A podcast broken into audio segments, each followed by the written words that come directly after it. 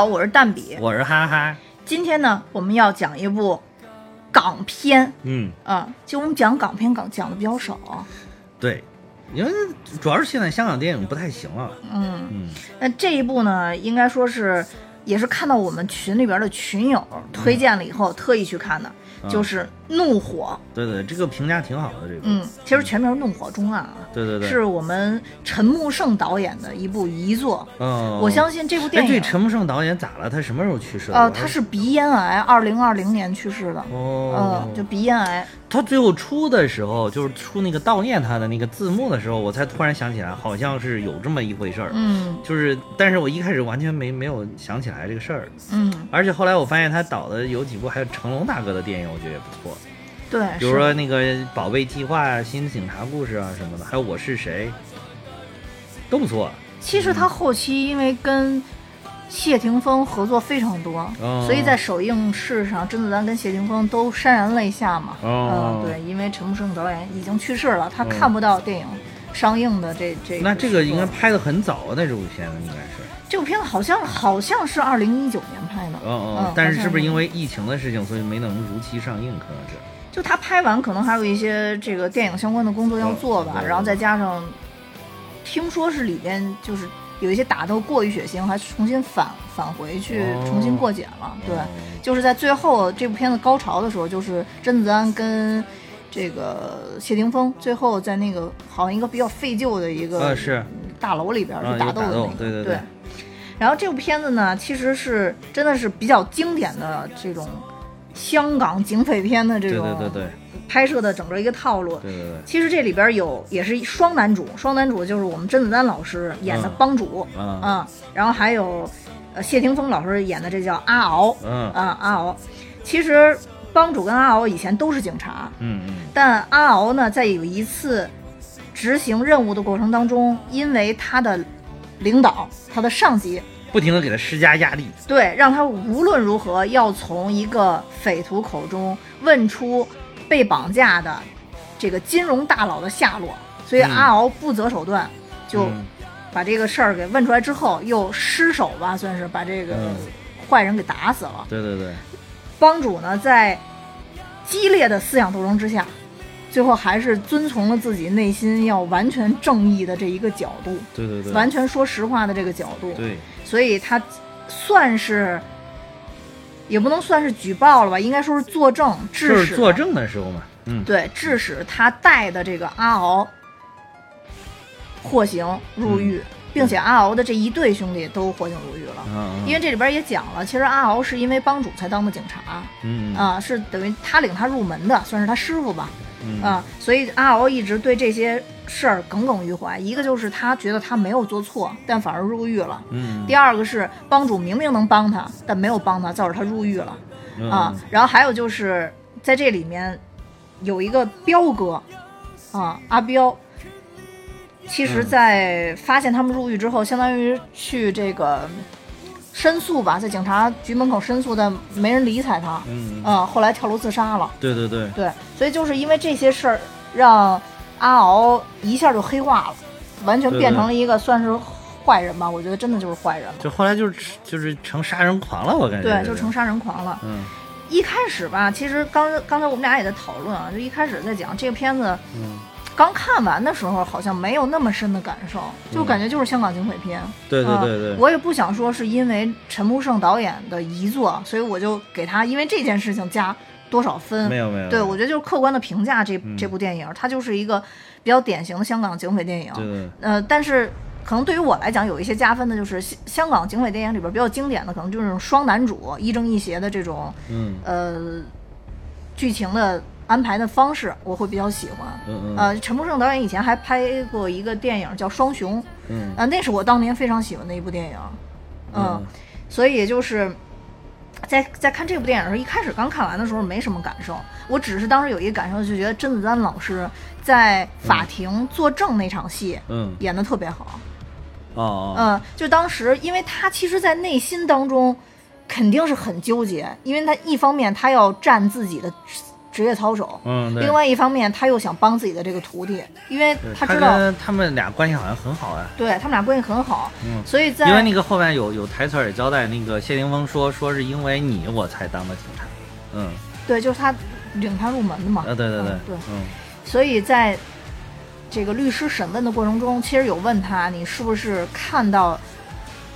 就是阿敖他们这一队人嗯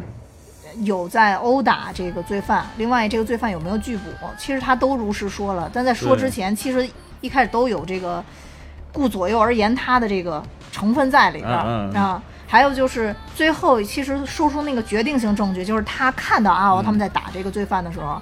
他先说，呃，警察有的时候也必须要采取一些非常手段，然后嗯这个律师又逼他说，你就直接说答案，我就想知道答案。嗯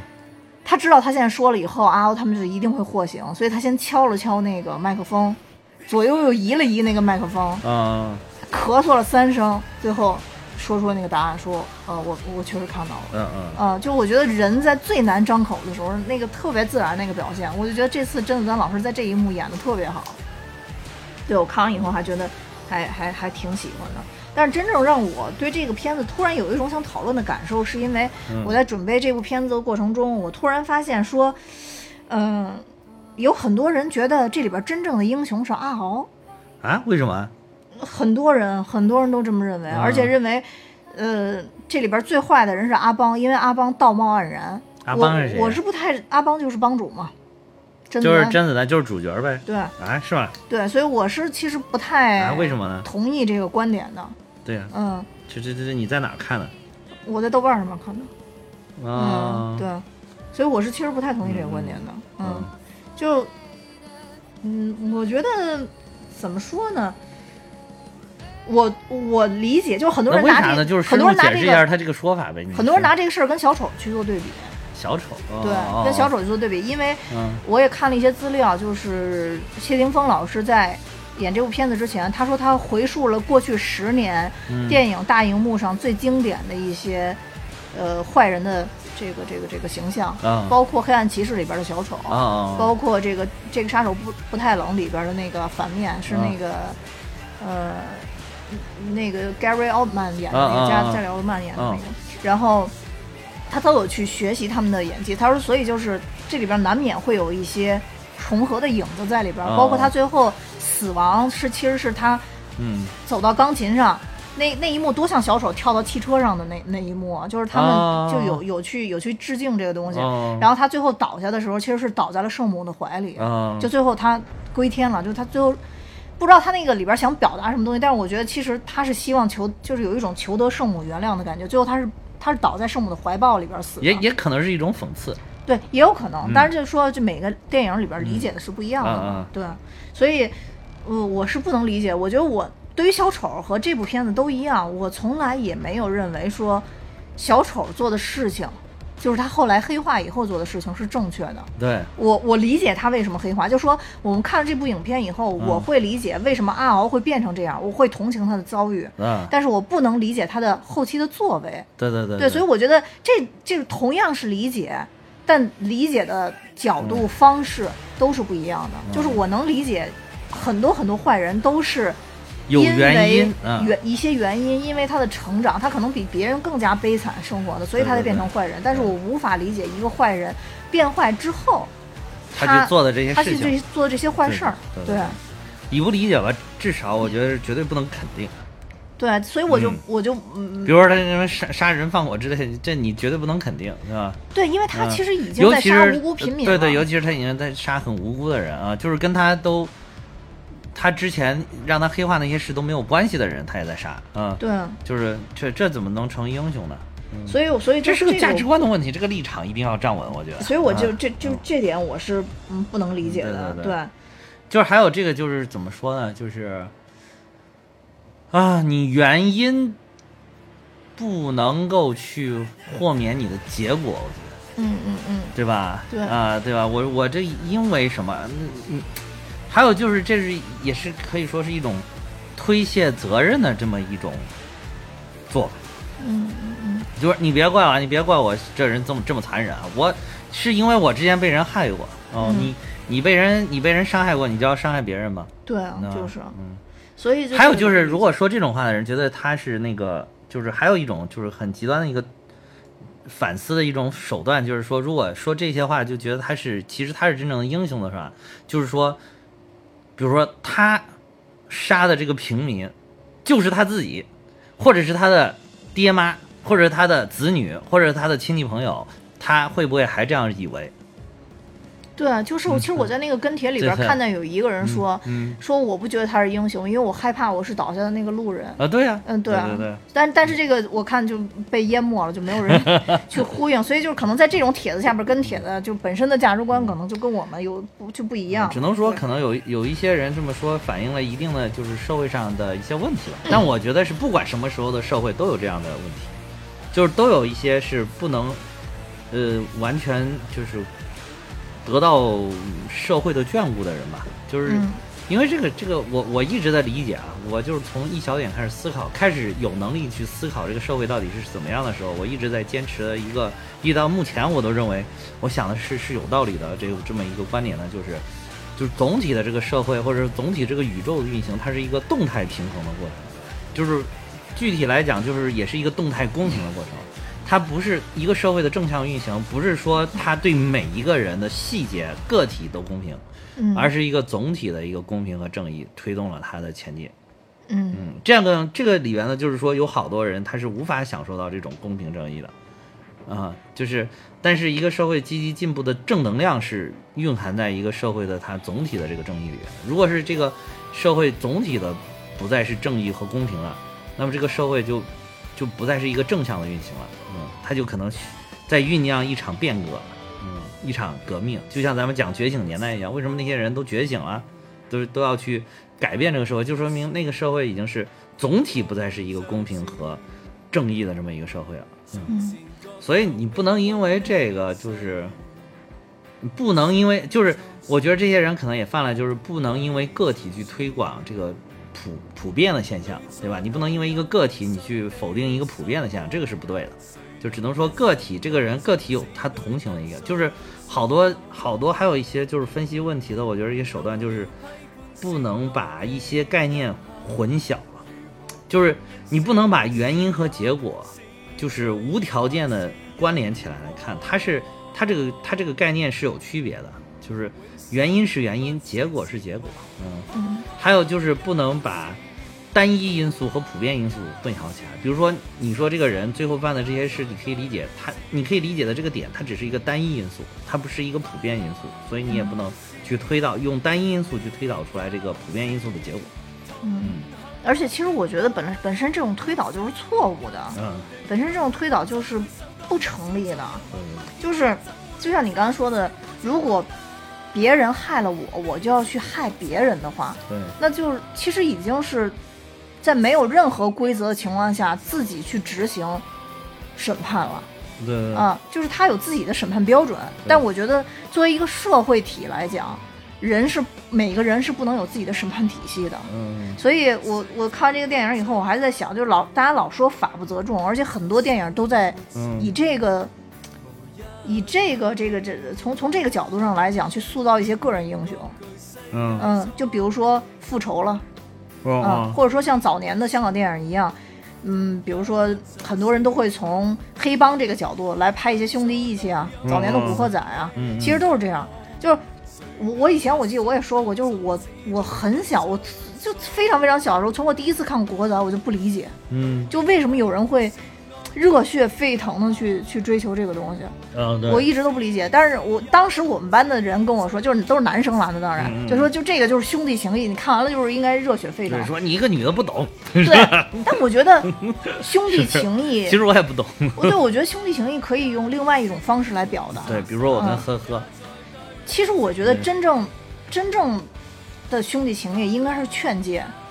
应该是让、让嗯，让另外一个人能活得更好，哎，这个是真正的兄弟。你一说到这儿了之后，一说兄弟情，一说就是一种真什么叫真朋友，就是我嗯突然又想到了孔老夫子对我们的谆谆教诲，嗯对吧？就是他说是你要交什么样的人，对吧？就是你什么样才是真朋友？嗯真朋友他不就说了吗？什么叫什么义者三友，是不是？嗯嗯对有直有量有多闻，对吧？对，啊、你这样就是像你说的，真正的朋友应该是真正的好兄弟，是劝诫。就是告诉你或者提醒你什么时候可什么是可能更好的一条路，就是这就是符合了孔老夫子说这个要有直，对吧？对啊，所以啊、有直就是能够直言的提醒你，所以我就一直都不能理解，嗯。就是类似于像《古惑仔》这种题材。当然，我相信这里边可能有热血少年的一部分，嗯。但是，呃，对于我来讲，它不是一个很好的一个嗯规，就是一个起到模范性的一个一个一个一个东西。我认为大众受众的内容可以是多样化的，嗯但总体来讲还是与人为善的可能会更好一些。嗯，它可能有一些东西是教教了我们社会的一些阴暗面，那是为了警示我们、劝诫我们不要走到那个阴暗面去。对对对，嗯，对，所以这个怎么说呢？有很多人很遗憾，就说香港电影在某一个时期之后就不能再拍以前的那些东西了，因为也要过审了，对吧？对，所以就不能按照从黑帮那个角度去描述这个。我也看到好多人说。呃，这部电影最可惜的就是妥协，因为他没有从阿敖的这个兄弟情谊，他们这个角度去拍这部电影，像以前的老的香港电影一样。嗯嗯。但是我觉得不是，没有还有一点啊，就是你老的那个，比如说当时那个拍黑帮那种电影，但是兄弟情谊，我觉得，你说导演跟编剧他就真的是要弘扬这个精神吗？我觉得他只是把这个很，他只是想把这个义气的这种感觉给你拍出来，就是拍的你很热血沸腾。我觉得他说不定只是停留在这里而已。但不管他弘扬不不弘扬，嗯你可以看到所有的受众，包括我刚刚说《古惑仔》的这些嗯小朋友，嗯。就因为那会儿咱们正好都是十几十几岁嘛，大啊，概对对对，是，就是嗯。其实对于他们来讲，他们看到的就是热血沸腾，就是兄弟情谊，没有别的。嗯，没有觉得说哦，我看完这以后，哇塞，兄弟都死了，多少人砍死了，我不干这个，反而有更多的人站起来 要砍死对方。对，所以我觉得就是还是要分级吧。现在但是其实我觉得就是 大家能控制住自己，然后。不是，但是其实我觉得就是男生有一点这种就是这种兄弟情谊，就是有这种义气的这种嗯。感觉，就是有一些很阳刚的这种东西，其实是个好事儿嗯，啊。但是就是要用对地儿。不能简单的仅仅用在这个地方，真的，尤其是随着年纪的增长，应该用在更不一样的地方啊，嗯能做一些更有意义的事情的地方。对我确实是这样的，所以说、老说法不责众，法不责众。我觉得法虽然确实我也同意，法不责众，但是嗯嗯没有办法，相对重就可以了。嗯嗯，就是因为我们总要有一条规则线的。呃，如果说你你任意制造更多个不同的规则线，这会更乱。嗯嗯，所以有的时候，因为我以前跟别人讨论过这问题，我觉得讨论这种问题的时候，对方最爱问的一个问题就是，那要是比如说类似于像这种受冤枉的是你怎么办？或者说、呃怎么我？其实我自己今今天在在过来路上，我还在考虑这个问题。我在想，如果受冤枉的是我，我会怎么办？我想第一个就是说，首先我认为这部影片里边这个阿敖本身是有一定在这方面是有一定性格缺陷的。对呀、他其实并不能说他是完完全全就是为了把这个案子好好的破掉，因为从这里边有很多细节上都反馈。第一，他破这个案子能升职，在这里边反复有提到了，啊对吧？然后第二，其实当时那个人已经交代了，他们只需要在那个人咬警察的时候把那个人拉开就可以了，对对对没有必要把他打死。对对对，所以我都认为他其实那个属于滥用职，确实属于滥用对职权了。，所以嗯然后第四第呃，然后再往下就是说，他已经把人打死了。那个阿邦其实只是做帮主，只是做了他应该做的事情，对让他们坐了牢，让他们去反省，但他也没有。但是他的价值观就是只导向了这个兄弟情谊了，对对没有导向正义的一边。对啊，所以首先我不具有上面三个属性，嗯或者说我我我我我经历这个事儿的时候，我就不会像他这么做。嗯然后第二就是说，我认为如果说是没有任何的，比如说贪污腐败啊，嗯或者说陷害啊这种东西，确确实实可能有这种呃错误的审判，但基于都是有一些错误的这个这个这个证据啊或者什么的，嗯我觉得冤假错案一定存在。如果真的有有一天真的就发生在我的身上了，嗯嗯，我觉得我可能只能只能说，在我有能力的范围内申诉，然后选择承受。真的，我真的就就这么想的。对，但是如果说这件事儿是明确的有人迫害我，嗯。然后且这个迫害的原原因是完全站在正义的对立面，嗯，那我觉得我一定会去反抗、去竞争，不能一不能怎么说呢？一个一一个巴掌拍死，把所有情况都都拍死了，就认为我还是就纠结这个还就认为阿敖是正确的，我就就就觉得这个点是我特别不能接受的，而且有那么多人都都都站这队，我觉得很很多吗？挺多的，特别多啊！那个帖子特别火，因为底下人都说阿邦道貌岸然，我我没觉得帮主有哪儿做错了呀。他哪儿道貌岸然了？我我不知道啊，他哪儿道貌岸然了？你人家出生入死的打打杀杀的，也是拿着性命在搏啊，为什么就道貌岸然了？道貌岸然的人，他不会拿性命去搏的呀。对啊。啊而且我觉得他他在这里边确实违反了规则，嗯就中央违反规则，但哦确实违，还有一反规则那个。些就是，就是小的时候，你你觉不觉得，就是咱们小的时候，特别多的人喜，特别多的就是咱们身边的同学喜欢说谁啊，这个人就是虚伪，啊是谁谁谁就是道貌啊，谁谁对伪光正谁就是道貌岸然，什么什么。呃，我觉得不用，我觉得不用小学呀、现在大米哈哈这个节目有很多评论都是，也不是很多了，但是就有一些评论就会说什么你们是口舌，你们是喷子，我们是喷子，不是吧？我们是代表那不是什么的喷子。他那个就是说说咱们是为了过审吗？不是，不是不是，之前有有有人说我们就是咱们党的代言喷人。啊啊啊嗯，！对对对那高看我们。对，我就觉得就是 就是他就就是会第一反应就是这个反应。就是我我我就是说，他其实就是这种啊，就这种理解啊，就是你什么的一弄，就是好像，就是自己无法理解对方的这个一些行为的时候，就说你这个，尤其是无法理解一些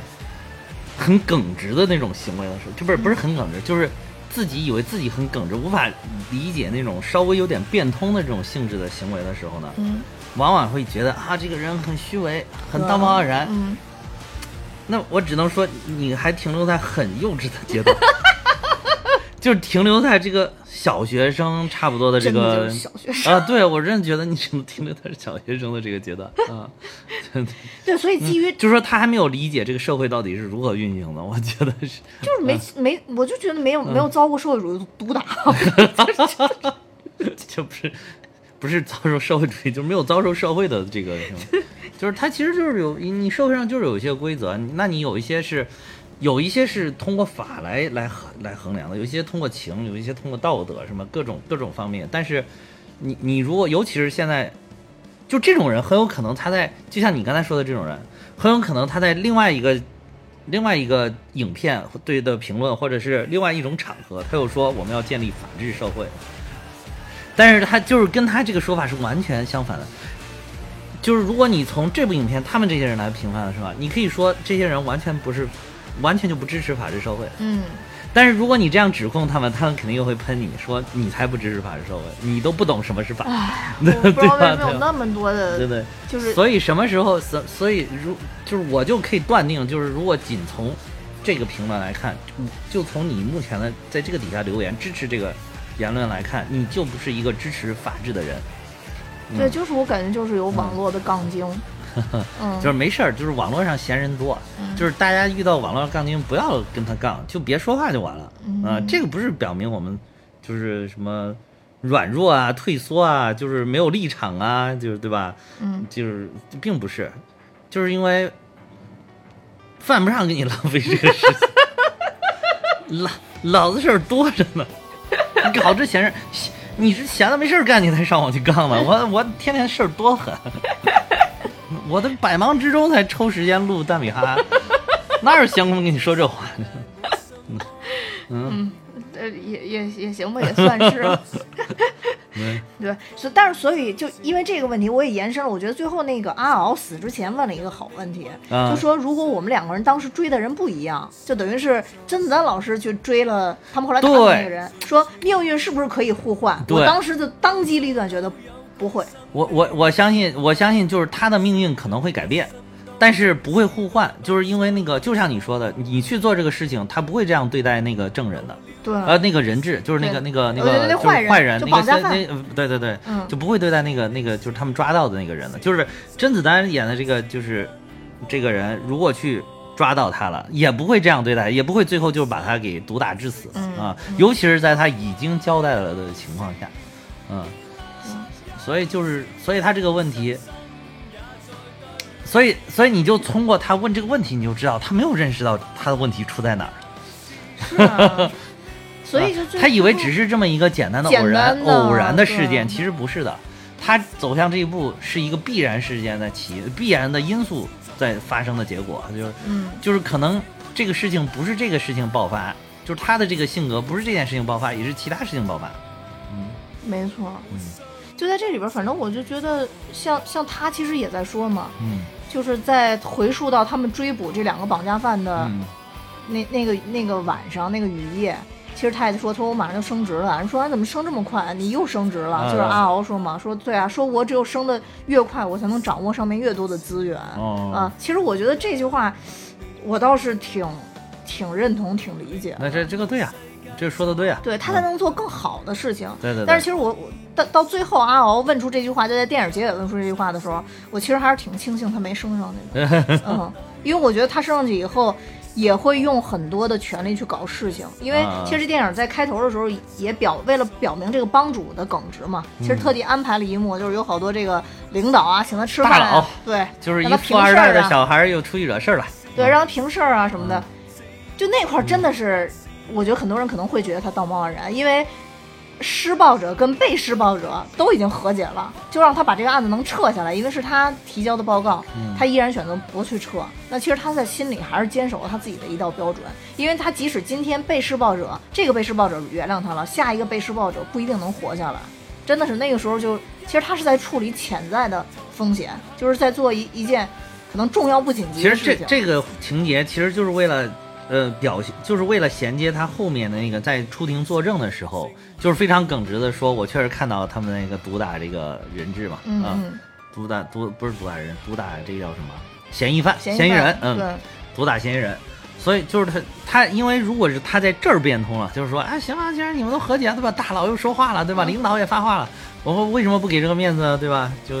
那到时候他在庭上可能也就不会去那么耿直的说这个做这个证啊，他就可能就真的就兄弟好，对吧？兄弟情一出来，然后咱们就放一放你一马。其实我觉得社会上大部分人会是这种做法。啊，就是你领导都说了，人家大佬又给面子，对不对？嗯我一个就是级级别比较低一点的人，人家还愿意给我个脸让我过来。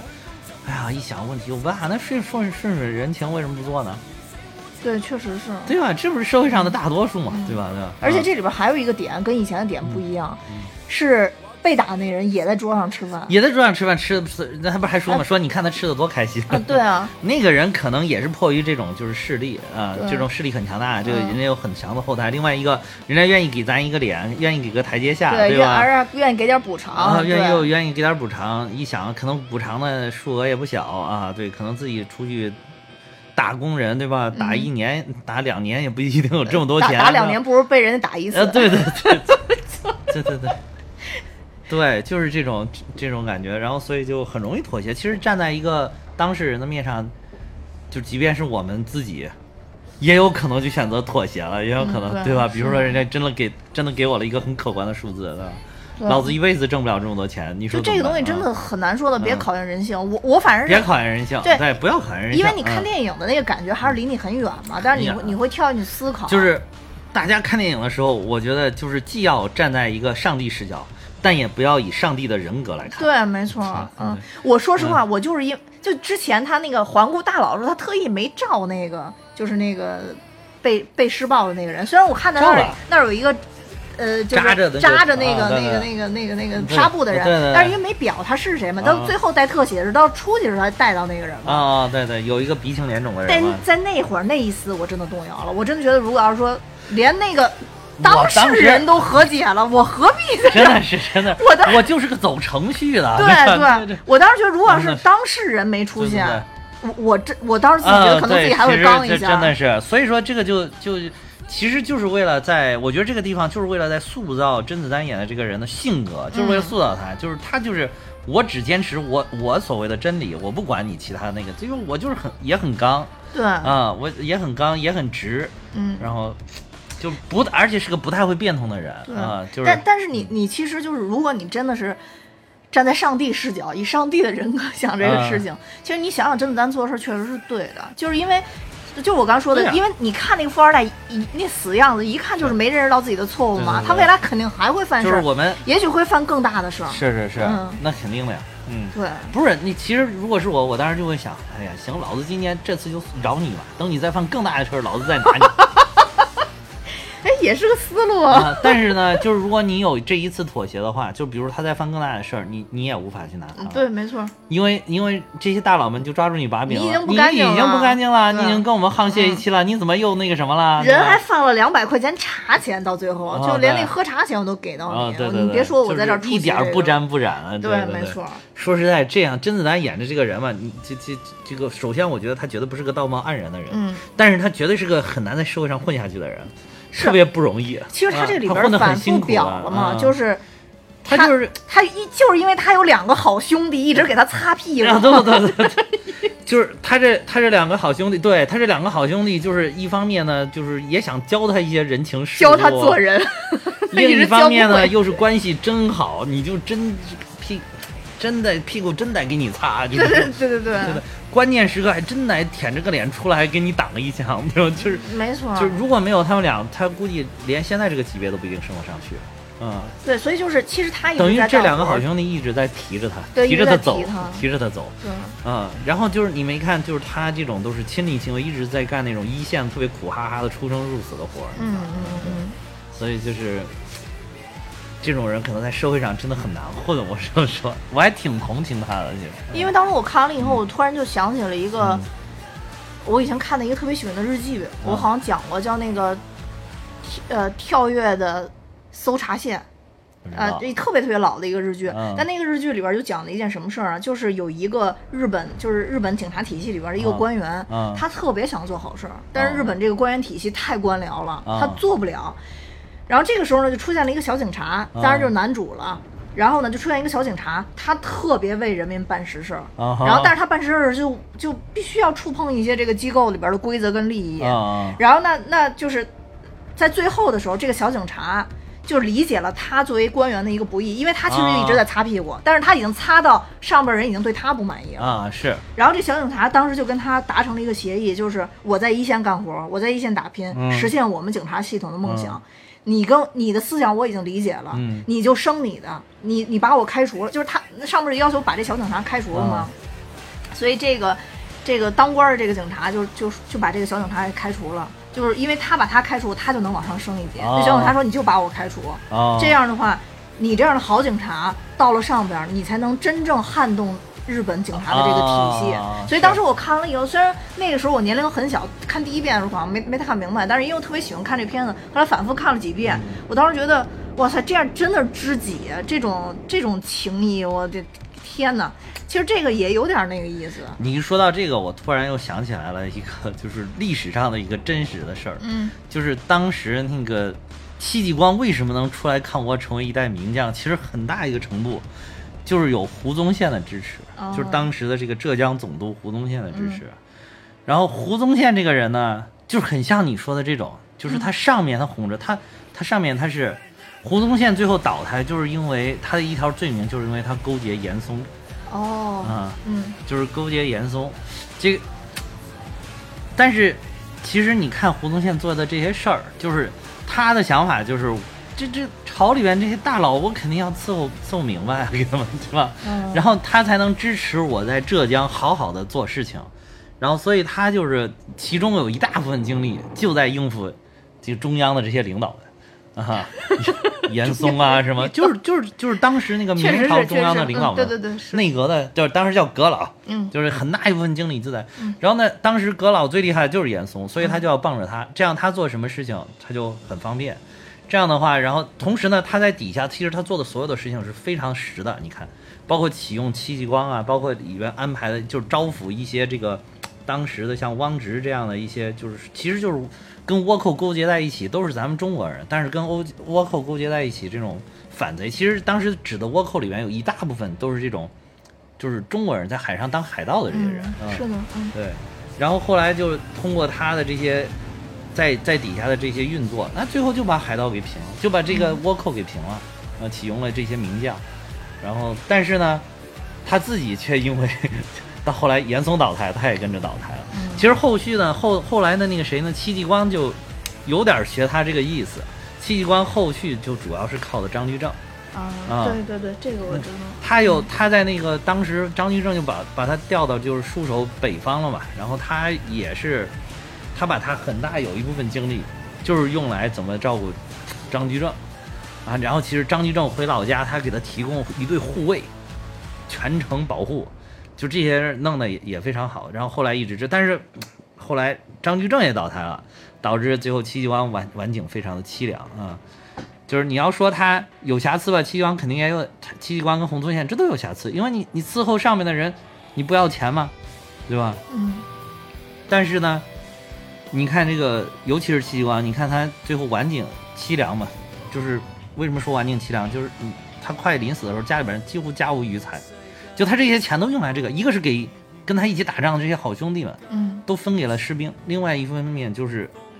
啊，对，跟中央领导维护维护好关系，当时的中央领导，当时的明明朝的中央领导维护好关系啊，对，嗯。就是，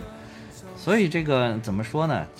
不能那么简单的去看待一个人，就跟刚才咱们说的，你不能那么简单的就说谁是英雄，谁道貌岸然，太简单了。嗯，嗯，所以帮主的耿直与英雄，是因为背后有很多好兄弟的配合。对，其实我觉得帮主在这里边明显他自己也是知道的，所以他没有完全的就那么驳自己兄弟的面子，好歹还给一点点的面子，呃还是要。给一点啊。对对对而且他那个意思其实也有点那个，就是哎呀，你们搞这种事儿，我这个性格真搞不了对啊。这些事儿你们去搞你们去搞就完了？这种出生入死能打的事儿，你让我去，这个我行，对，嗯这个我在行，这个嗯你们你们别那个什么啊。是的，是嗯的，他也知道他自己的定位，其实是啊，对我我升不上去无所谓，我反正我热爱这个事业呗，对吧？对。啊，所以吕良伟老师演那个演那个角色，不是跟他说我又替你擦屁股，请谁吃饭了，然后立刻就说呃那那个钱我是给我 对对对，就是 吃饭钱我给你。其实这样也挺好的，就做实事的人做实事，会懂一点这些运作的事就做一点。你如果是有几个好兄弟，大家是这方面各方面各有所长，那咱们就一起配合着把事情做好，对，这才是最好的。我们最终的目的还是要把事情做好嘛。嗯嗯嗯。所以你看他后后边等于吕良伟老师演这个角色，嗯就是去世了之后，所以他就一下就变得特别高嘛，嗯，就是因为已经没有太多人能帮他去 柔和了。对对对对对对对。其实这片子里边，就是吕良伟老师的出现和任达华老师的出现，哦我还是挺惊喜的，因为 因为我尤其这南华老师，我真的没想到，这这这对样演了一，个，而且在这里边演了一个挺圆滑的人，嗯而且还是一个圆滑中带着正义的人。对对对，其实如果他不给出那二十四小时的话，这个案子就破不了了。是是是，对，就是因为在其实影片为什么最后会有这个高潮啊？嗯我觉得。其实他们这个匪徒也挺傻的，最后把车开到闹市中心，然后让人把警车都给都给他们挡住了，是不是香港都是闹市中心，没有不闹的地？因为太小了。对呀、我觉得香港那全都是这种，都是小路、高楼大厦什么，都给你围死了。都对，但但是其实就是因为，当时他们一说要劫什么东亚银行，我觉得肯定不可能劫东亚银行，因为有一个人他们还没干掉，就是那个姓霍的，也不知道、哦这也不知道是是影射什么人，但反正就是在香啊，港姓霍的，对，对，姓霍都比较对对，这里，边说那个大佬是姓霍的，我也特别搞笑。这个 对。然后这个姓其实挺明，我觉得他们应该换个姓，因为这个姓在香港很很敏敏感啊。对，然后然后其实我觉得啊，药瓶最坏的第一，我真的愿意投票给这姓霍的，那绝对是，他绝对是最坏的第一。对对对，就是别人把他给救了，但是我我其实真的没明白他出于什么原因，就是当时还特地就是在在法庭上对这些人这这种态度，因为我觉得正常人貌似都应该感恩戴德的感恩戴德，对，起码你我不会说坏话，就是我我不会说我你最多说我我不知道，我不知道，对对，我不知道就完了。而他确实他就是不知道当当时怎么回事啊，因为他被保护，他被救出来以后，他就被保护起来了啊，对对啊。然后他就他就他就说了一大堆，我没指使他们去杀人，我没怎么怎么怎么着。其实就是我我不太清楚当时状况就完了，嗯对啊嗯。他那个就是那种样子，让人一看就特别特别讨厌。对对对对对所以整体来讲，虽然我觉得这阿敖不是正义的一方，但是他当时把那个姓霍的大佬打死的时候，我还是 还是挺也觉得有点过瘾，是吧？对嗯，然后其实这整个片子我还有觉得有一个地方让我觉得确实有一点不合逻辑的地方，啊就是当时阿敖跟帮主的上司相当于跟他们说不择手段把这事儿给破了嘛。其实对于帮主来讲，他好像跟阿敖没有任何这种交流的机会，因为最后其实那个就是当时压迫他们的那个上司脖子上带着带着炸弹。去劫持帮主的老婆的时候，嗯其实明显就是阿敖他们一群人要让他当着所有的警察说出当时的真相嗯嘛。嗯因为当时在法庭上就问他说：“你有没有指使他们去打这个罪犯？”那人就说：“没有，我只是让他们用警察有限的手段，这些手段因在我们的指导书上都有，但是他们没有这么做。啊那所以说，就是他这个坏上司，其实是明显当时是推脱责任了。嗯，但是我就没明白这个逻辑，为什么当时阿敖没有跟帮主去把这件事儿说清楚？因为很明显，在电影里边儿，当他这个坏上司跟帮主和所有的警察说出当时的情况时，帮主很惊讶。我不知道你有没有，呃就我我觉得这一块儿有点不不符合逻辑，因为哦以帮主的性格，如果当时阿敖跟他说这个事儿的话，你想帮主这么耿直，他不会去投诉自己上司吗？他不会去搞这些事情吗？哦他肯定会搞啊。嗯但是不知道他这个电影出于什么哦，原因、这个好像没有安排，是哈，这个好像是有点哈。对，没有安排任何这个东西，也有可能就是比如说啊，我可能对帮主就绝望了，所以我也不想跟你废话啊，对，也有可能那会儿就在。庭上已经觉，但是庭之前不应该交流交流吗？对，应该交流一下啊。就是到底是个什么情况吧？话说透不，不过没事儿，这个电电影啊，必须不能把话说透啊，这个就都习惯了，就是一定不能说透。其实他电影完全可以安排，他就是这个帮主已经知道这个人了，但是多年没有把他扳倒。啊这个时候阿敖来了以后失去理智，把这人给弄死了，其实也是正常的，就没有什么不正。所以我我我 没太弄明白他这块儿为什么要这么安排。不能说清楚，不能说 清楚，就不能说清楚没戏了。反正我就觉得这块儿就是稍稍有一些逻辑问题，因为其实我觉得这一部谢霆锋也演得挺好的，挺好的呀。对，而且谢霆锋他这几个演他兄弟这几个人，啊，虽然都是配角啊，嗯哎，我我觉得演的也挺好，尤其是最后就是谢霆锋跟他只剩两个人的时候，哦。那个最后引爆那个手榴弹的那个兄弟也啊看着很仗义，确实，啊，对对对，就是说你先跑吧，对对对啊对，然后就引爆引爆手榴弹，就是。让我有一个特别鲜明的对比，就前一段时间，咱们郭达斯坦森老师拍了一部片子叫《人之怒》，我不知道你有没有去看。啊没看。哎，我还真挺喜欢那个那个片子，可能好多人都对那个评分很低啊，啊但是我就觉得里边太帅了，就是无脑帅，你知道吗？那里边就是也也是有一对兄弟出去出生入死，但就没有那么仗义，就没有那么坚固的兄弟情，就相互哦都是只是想把这个钱给弄走，还相互自相残杀那种。我突然发现，哇塞，中国人的情谊真是连在匪徒里边都这么真切。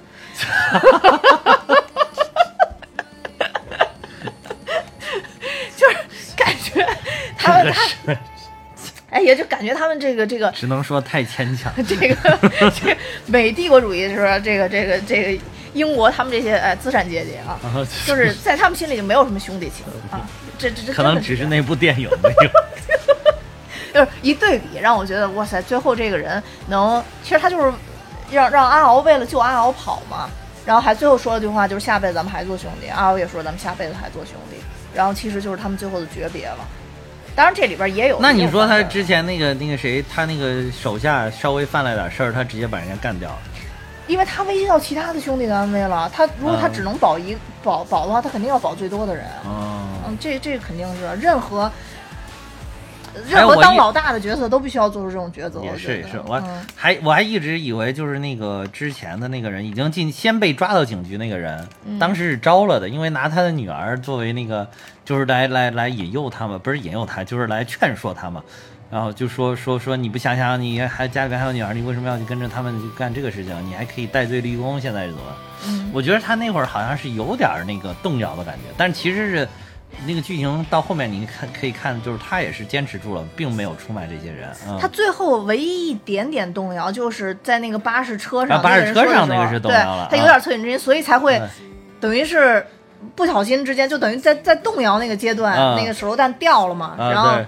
我觉得这块儿演的特别好，啊你知道吗？以前的片子绝对是警察不顾安危自己扑上去，顺便把这个劫哦劫匪给炸死了。这一部特别真实，直接 把劫匪摁到下面，对对对。我觉得这个是特特拍特别好的。呃对，拍特别真实 这个是就是实实事求是就应该这样的，对，啊。我就觉得以前那种就是啊，躲开，让开，我来，啊然后叭炸死了，然后顺便，因为他那可能会一般会拍的这个手榴弹的威力会大一点，顺便把那个匪徒也炸死了，所以就整个车炸掉了。但因为现在可能这车上还有小孩儿，还有后边还有一啊一些女女子吧，啊所以只是把这个人炸死了。所以你会发现这里边的手榴弹的威力都特别小，包括它那个炸弹也是，炸弹都飞出去了。那个秦岚老师也没事儿，孩子也没事儿。但是我希望他就拍成没事儿的啊，因为我不希望弄那么多波折。但是实实际你看那炸弹都不是我这里咔咔都弄成那样了。这里边秦岚老师的问题不在这儿，嗯，秦岚老师在一开始字幕是领先主演，操，领的分钟数也太少了吧？这个不是，这可能就是前后出场能能有十有有十分钟吗？没有吧？告诉你，在女的里边领先主演。那没有啊，那还没有他那个谁，那个那个谁，甄子丹演那个人，他手底下那个帮主，他手底下有一个女女干警，那出场时间可是长，还跟人打斗呢。哦那那倒也是，对啊，就她才是女主好吗？但是没给名字，秦秦岚老师胜在还是有有个名字。哇塞，居然领先出演，我是最。但是他这个好像你要是剪，特别出演还行。他这好像剪，确实剪了很多女女生的戏份在这里边，哦然后包括就是那个阿晴，嗯其实当时整个那个阿晴到底哦，她怎么就全用台词带过去了。，对，因为那个阿晴怎么死的，其实当时都拍了是吧？啊，但哦是就是说，一个是考虑到片长的问题，另外一个就是觉得这个阿敖已经太招人恨了。哦后来，呃，他们整个项目组就是评估了一下，不能让阿敖更遭人恨，所以就把那段给反正就是，其实我有一点疑惑的，就是这个阿敖出从监狱里面出来之后，怎么就变成一杀人狂魔了呢？他觉得全全世界都辜负了我，那我就要辜负全世界。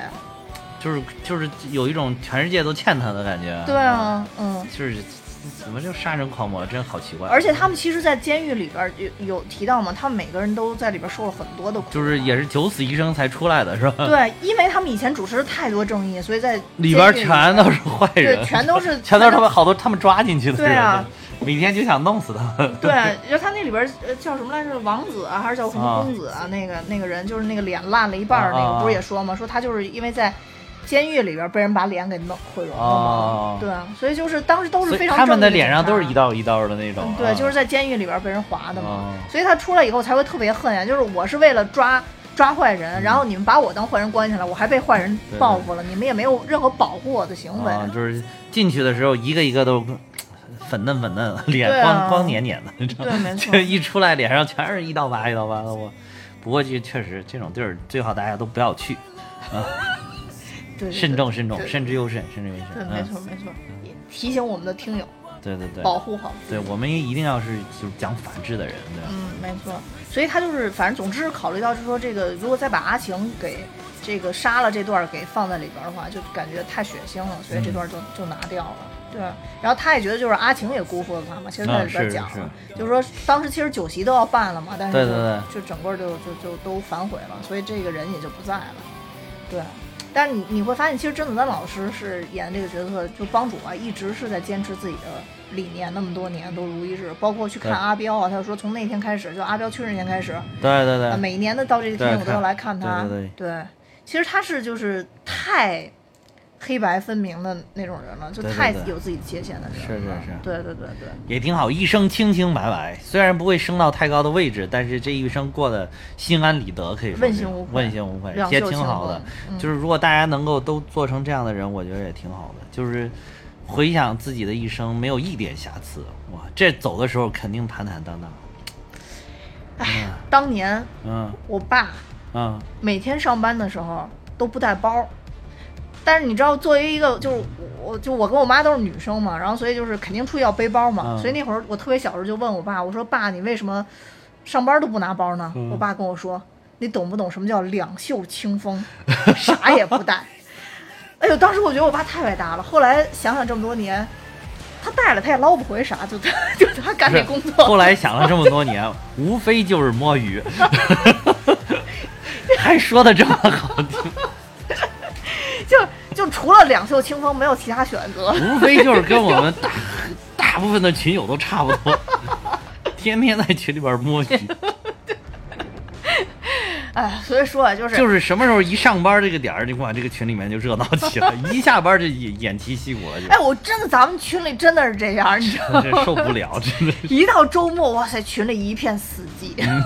真的，包括这群里大学生、小学生、上班的啊，全是这种。就是不管是上课上班，反正都摸鱼。对对对对对，只能证明我们这个群里边每一个人都有正当的职业，都太正当了。都不是为自己打拼的，对 不对？对，没错。哎，就总之这部片子吧，我觉得嗯作为陈木哦啊，还有一点我特别想吐槽，哎呀，那说。就是到最后又变成了那个，就是等他把坏人收拾完了之后，哦一堆警察的，对对对这不跟咱之前讲的那个什么一样？那个那个就是姜姜姜武老师演的那个、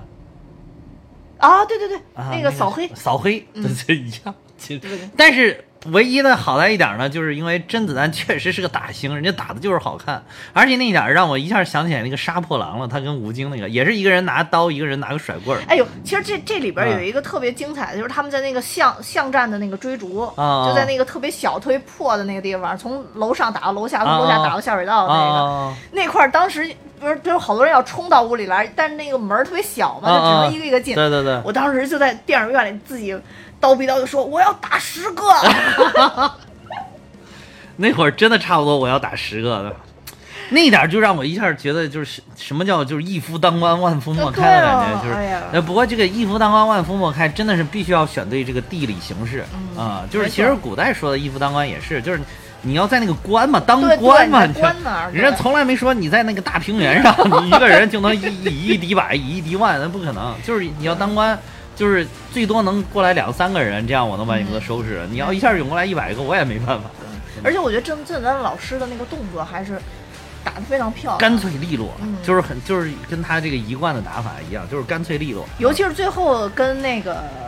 谢霆锋老师对打的时候，嗯就他他在静态摆那个姿势的时候，嗯，还是看起来很漂亮，不愧是是练武术出身。对对对，啊，就是在这一方面，我觉得只有那个吴京老师和李连杰老师能 PK 一下，就他们几个能 PK。是他确实确实确实。就是有那个，因为当时那个杀破狼不是说吴京跟那个嗯跟他基本上也没有怎么套招，就是简单套了两下，就嗯直接上去说那个导演就是想要那种你们两个打的真实感，结果哦上去两个人就真打，结果他拿着那个甄子丹老师拿着甩棍啪啪啪就打折了吴京两个肋骨。吴京说：“给我疼的呀！当时 拍的时候也没感觉，也紧张，说哎一拍一喊咔，完了给我疼的。然后后来发现骨折了，肋骨。现在吴京老师真的是这个这个太太逗了，行走的搞笑。就是你看人家练过的那个，就是即便没怎么套招，你看打的真的是还是牛逼哦，我很这个、嗯对还是好看我，嗯，嗯，反正就是最后我觉得真真的吐槽就是这个，为什么就非要让人去先在打完这帮人警察再来，我就觉得很费解。对，而且我觉得正常那个人。他他已经瘫倒在地下了，是不可能让他再站起来走到钢琴上面的。正常来讲，他只要一动，应该都会打腿了。那个是那个是正常的一个流程，就是他哎那会儿有那会儿有有警察过来吗？有啊，就他身上突然多了好多红点儿，他躺着的时候，哦哦哦你怎么会让他在那会儿那会儿，除非是甄子丹失忆说你们等一等，然后不然的话是肯定是要把他他只要一动的话，只要一站起来，对，肯定是要放枪的，而且肯定要打腿，这应该是一个工作流程啊。嗯对，就而且就是一枪不行，必须要砰砰两枪给你打到动也动不了，就直接 over 才行 啊。没错没错，除非就是上面有命令，我要抓活的，对吧？嗯。对没错，就反正我觉得就正常来讲的话，因为他要接受审判嘛，肯定是不能让他自己跟就跟自我审判，就是孟德兄一样？就是他的相当于这不许放猛箭，我要抓活的。我就觉得就这个人到死最悲哀就是他也没想明白，没想明白，还不如就给他腿一枪，让他再再接受点教育，再想明白想再去。监狱里面再多想一想。对对对他自杀的呀，对，是自杀的呀，所以就是就是就不不想想明白了呀，人家不想想想明白。对对，他就到最后还是疑惑的那个点让我不可理解。对，但不管怎么着吧，嗯，就这部影片作为陈木胜导演的遗作，大家可以去看一下。尤其以前喜欢看陈木胜对导演去拍戏的这个咱们的听友们，对我只能说确实还不错，但你说要有多好，我觉得也就一般了。嗯，我是因为本身对于香港电影就是。就这一类的电影本身不是那么的感冒，但是嗯我是挺喜欢甄子丹老师打戏的。啊，这个倒是，嗯，而且这里边甄子丹老师就那么几场文戏，我都觉得演得很好，所以我觉得几段打戏打的确实也精彩，对真的真的也精彩。嗯嗯，但是说想有多么大的惊喜，觉得这是多么好的影片，嗯那绝对也不是啊。原来应该有一些惊喜，可能都给剪了，就是他们所谓的一些创新的画面，可能就是确实有一些血腥。R 级片是吧？对对对对，没法上。嗯，对，所以大家有兴趣的话，可以到网上去搜一下，因为现在电影上映的时候都会配一些幕后的小故事啊、短视频啊什么的，大家也可以看看，就是这些主创当时是因为什么东西构思出来的，也有很多有趣的解说。对，呃，那我们差不多今天这个电影就说到这儿，嗯，然后我也要跟大家说，因为上期我们那个青蛇就说要抽奖嘛，嗯嗯然后我们是有五个奖品，然后之后的话，我会在上一期节目里边给中奖的朋友留言，哦大家一定要看私信。啊啊，看私信，然后到时候联系我，我会把把那个奖品，因为已经寄到我这儿了，好的然后我会寄给大家。好的，好吧，嗯那我们今天节目就到这儿。我也要说，我们大米哈有自己的听友群了，大家可以看节目的说明，加我的联系方式，我会把大家拉进群。呃，那就这样，拜拜。再见。愤怒有時，傷心也在對峙。快樂有時，決裂有時，同行或敵對，互相交錯地不去攻，怎去守？當有先總有後，不見光怎會黑